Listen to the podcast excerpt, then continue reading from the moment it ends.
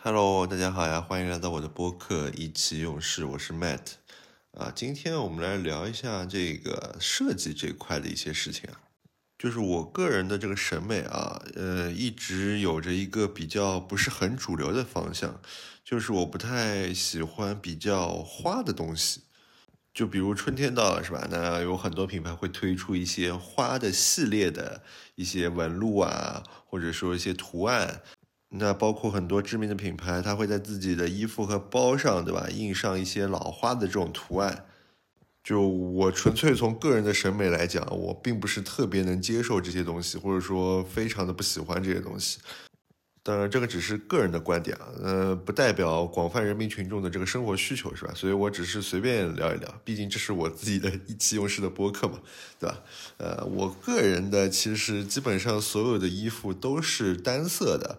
呃，除了像优衣库的这种油 T 系列啊，本身我就是因为它里面那个对应的 IP 才买的这个油 T 嘛，对吧？除了这些系列以外，我所有的衬衫啊，然后包括外套、呃风衣，然后裤子，呃甚至鞋子吧，然后我基本上都是会以单色作为一个购买的原则，就尽量避免在这件单品上面出现两种颜色，甚至是一些图案。当然，像有一些衣服啊或者裤子，它会有一些暗纹的设计，是吧？就本身它会有一些比较呃体现它材质的这种感觉，这个我倒是蛮接受的，并且非常喜欢。但从整体的观感来说，我是很难接受一件衣服它有超过两种颜色，并且呃带一定的花纹这样子一个感觉。而且我发现就是这个毛病啊是越来越严重的。呃，我记得我大学的时候。还会买一些拼色的衬衫，对吧？可能是三个条纹拼在一起的，呃，包括一些千鸟格的这个衣服。但越到现在的时候，就越来越很难接受这样子形式，就对单色这件事情啊，或者说单一的这个材质，有一种啊非常偏执的一种，我感觉像是毛病。那我自己也分析了，就是这个东西到底是取决于我个人的原因，对吧？还是这个世界对我造成的影响啊？我觉得两方面都有吧，对吧？我拿一个比较简单的例子啊，举个例子，呃，原来的 PPT 大家使用的时候里面会有那个艺术字嘛？那艺术字既然叫艺术字，对吧？那它其实最一开始的初衷是要展现美的，对吧？是要在 PPT 上展现我这个字体是非常美的。但是啊，就是到我们这代人开始使用这个 PPT 的时候，我记得小学的时候，呃，或者是初中的时候吧，每次点开那个艺术字的那个库，对吧？然后选中那个艺艺术字，然后输入你自己文字，我就觉得这个艺术字在这个 PPT 上就像一坨屎一样，就毫无美感，甚至破坏了整个 PPT 的感觉。就尤其是这种渐变啊，这种渐变的这种艺术字，有时候真的觉得非常的。就是说恶心，然后但是呢，我发现微软也发现了这个问题，对吧？所以在高中的时候，那时候应该是呃 Office 零七开始吧，推出了一一套全新的艺术字，呃？是以一些单色的、加阴影的、带发光的，或者说一些就是内部镂空的，或者是些浮雕效果的这种艺术字，来替代了原来这套以渐变为主的这些艺术字。那显然，这个美学在那个时候是非常的受用的啊！我记得那时候其实很多人都会使用那些艺术字，因为它整体的这个质感是非常的出色的。不过我最近两年又发现啊，这种渐变的这种风格又开始出现在呃这种平面的这种艺术啊，或者像这种 PPT 的使用上了。而且你现在再去看这些渐变的这个感觉，你会发现，哎，真的不错。对吧？有一种呃赛博朋克的迷幻感，差不多是这种感觉吧。当然，它使用的这个渐变的这个方式啊，跟原来那些肯定是有一些区别的。但相较于这个单色的一些设计来说，这种渐变的这种潮流，其实是更容易去做一些视觉传播的。那从这件事情我们就可以看到啊，这个 PPT 这个渐变的这个效果啊，它从呃高级对吧，走向了低俗，然后又走向了现在这个潮流这个最前端。那时尚其实也是一样，它本身其实就是一种循环嘛，对吧？因为这个世界的这个元素啊，在常规的这个三十四十年中没有太大的这个变化，对吧？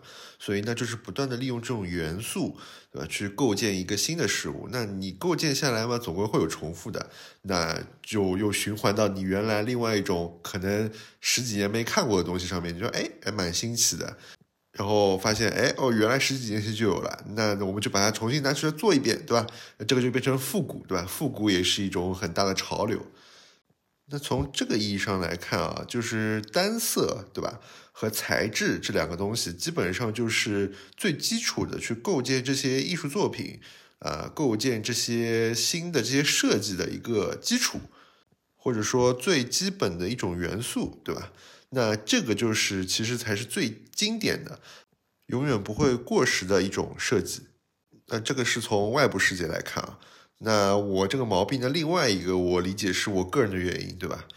从初中开始啊，就基本上开始接触这个电脑，对这个数码数字这一块这种科技还是比较有涉猎或者说沉迷的。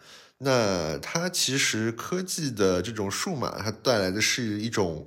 呃，和现实世界不一样的美感，对吧？我们如果从比较近的案例去列举的话，那我们可以看一下，比如说安卓的，它在蛮早的时候就提出了一个它本身的一个系统 UI 的设计理念，叫 Material Design，也就是材质的一个设计方式。那简单来理解啊，它其实就是通过一个单色的色块，或者说是一些带材质的一个。单色的小组件，对吧？然后构建整个页面。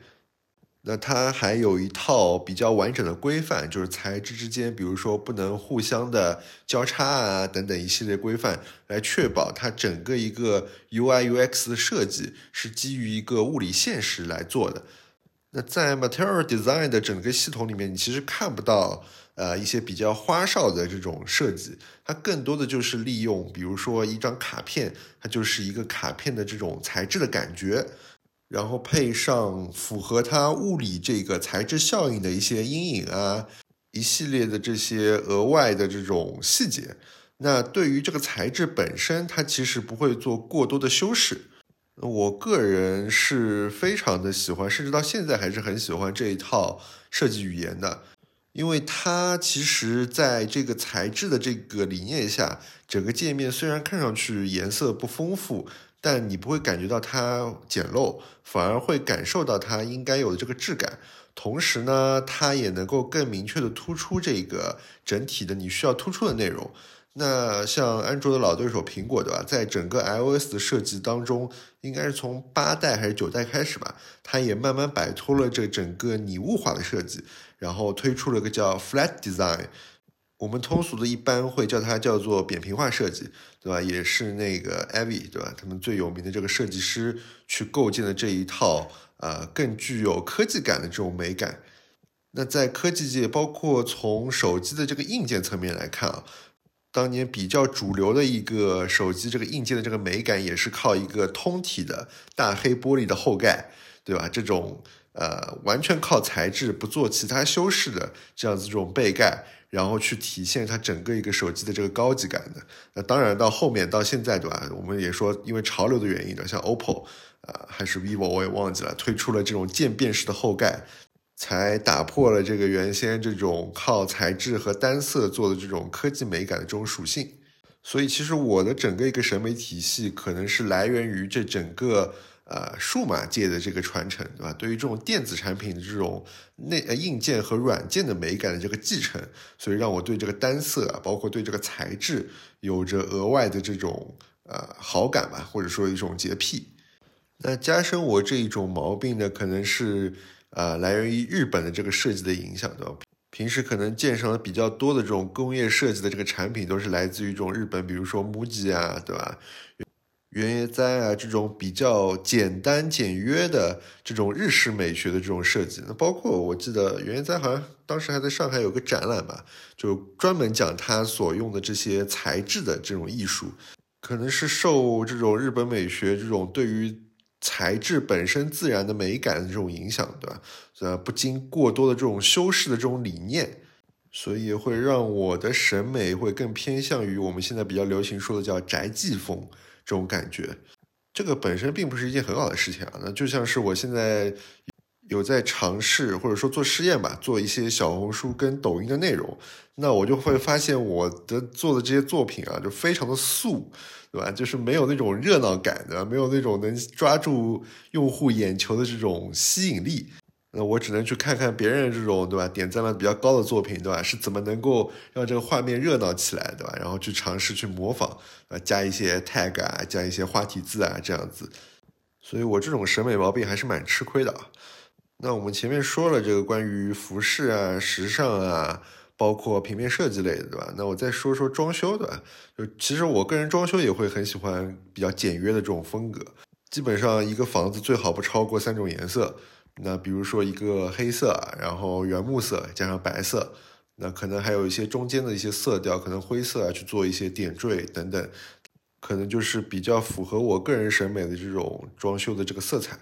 但是你好像听上去这个装修要求很简单啊，其实这个简约啊，其实是装修里面最难的一种风格，但它需要花大量的金钱，比我们平时做的那种普通装修可能要花费更大量的金钱，才能做出那个它应有的这种质感。因为当你的这个整个装修的这个体系，它不再关注这些呃一眼就能望去的这种花纹和细节的时候。那那些内隐的细节反而更容易被关注到，对吧？就像一块木板，如果你在上面雕刻了很多花纹，那大家就关注哦，这花纹好看不好看，啊，没有人会注意它的边角是不是有问题。但如果你这是一块平的木板，对吧？然后放在那边，人家会注意，哎，它边角有没有做过圆弧啊，对吧？是不是会割手啊？这样子的问题就出来了。因为这个东西啊，在这个人的眼里，第一眼总归是一个大体的概览，对吧？这是块木板，OK。那我接下去我就要关注它的细节，如果不关注它的花纹，那自然就会关注它的比例，对吧？它的边角，那它的整个材质的这个质感。所以这个做这种简约装修啊，这种收边什么的，其实是最难的，最花成本的。那包括衣服也是一样，对吧？如果你这个衣服是花里胡哨的，上面是老花图案啊，各种花里胡哨的东西叠在它上面，大家一看，哦，这个视觉冲击，就让你感受到了这个衣服的这个好看或者不好看，或者啊 unique，对吧？这种奇异的感觉，啊，但是没有人会去关注它的版型。但是如果这是一件纯白的衣服，或者说是一纯黑的或者单色的衣服。那别人在第一眼之后，对吧？OK，他看到这是一件呃纯色的衣服，他就会开始关注它的整个版型好不好，它的设计是不是服帖人的这个身材，对吧？它是不是有一些呃袖口的细节，能够让让人觉得这是一件设计过的衣服？就你如果去优衣库啊，随便看一下，你就会发现，比如说 U 系列跟普通的系列，它在一些啊，用料上可能没有那么大的差别，对吧？那包括它的颜色上也是很接近。当你把两件差不多衣服拿过来看，你才能发现它的一些细节上、一些版型上的一些表现的手法是不一样的。当你这件衣服能给消费者带来的只有一个单色的一个设计，呃，只有一个材质的一个感觉的时候，那其实这个表现需要更强的手法，才能让人家感觉到这件衣服它独有的这个魅力。那这个反而是。比较难的，或者说是比可能一些呃条纹呃一些艺术的设计更难的一个层面。当然，我还是要说啊，这个是我自己个人审美的一个毛病啊，痴迷于这个单色跟这种材质的这个设计。我前两天读了一本书，就是丰子恺先生的一个建筑六讲，那里面有讲到呃整个西方的建筑史，对吧？从呃埃及金字塔到那个摩天大厦，它的一个发展。那你是可以感受到里面的一些建筑设计的一些与众不同的魅力的，包括像是希腊的这个帕特农神庙，对吧？它怎么去通过一些表现手法，然后呢满足人视觉对于这个方阵的需求？还有像是欧洲的这种哥特式啊、啊巴洛克式啊、洛可可式的这种专注于这种华丽的这种绚烂的细节化的这种呃纹路设计的这个理念。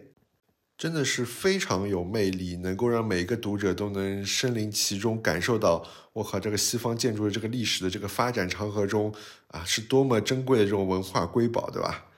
但是真的落到我身上，我可能更喜欢的是一些啊，可能形状没有那么奇特，但是靠材质取胜的，对吧？这些建筑的设计。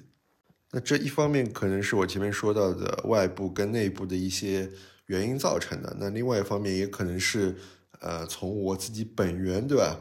对于追寻一种简单生活的一种向往，呃，让我对这种单色的或者说一些靠材质的这些设计啊，产生了内心的一种共鸣嘛，啊？当然这个有点形而上啊，我只是可能一些感悟而已，好吧？那这就是这一期的意气用事。那谢谢收听，我们明天再见，拜拜。